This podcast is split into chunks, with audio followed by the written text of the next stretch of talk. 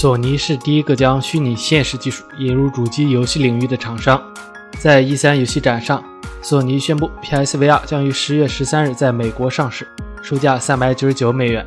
现在，一张索尼 China Joe 展前发布会的宣传海报曝光。从海报中下一个主角会是的问题来看，PSVR 应该毫无悬念，其引领的虚拟现实游戏将大放异彩。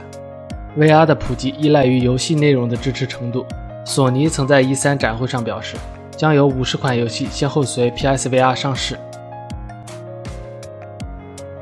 韩国一家网站公布了三星 Galaxy Note 7的官方新闻稿渲染图。Note 7有金色、蓝色、银色三种颜色，可能在上市后会推出黑色款。Galaxy Note 7搭配新款的 S Pen，外观和之前的 S Pen 相似，包括点击橡皮边以及一个物理按键。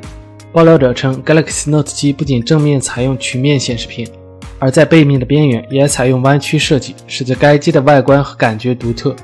网友曝光了 Note 7虹膜识别的一些注意事项：虹膜识别注册的时候必须摘掉眼镜或隐形眼镜，同时要在室内进行，避免阳光直射。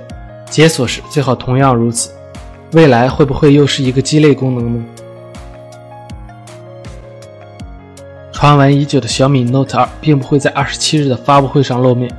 微博网友透露，小米 Note 2会在八月份发布。小米创始人此前在接受采访时表示，将在八月份推出高端产品，这款产品应该就是小米 Note 2，基本可以确定会搭载骁龙八幺处理器，很有可能是骁龙八幺在大陆的首发厂商。其他配置方面，应该也是顶尖的配置。如果售价超过了三千元，你会考虑吗？红米 Pro 的配置已基本确定，现在真机图也被晒了出来。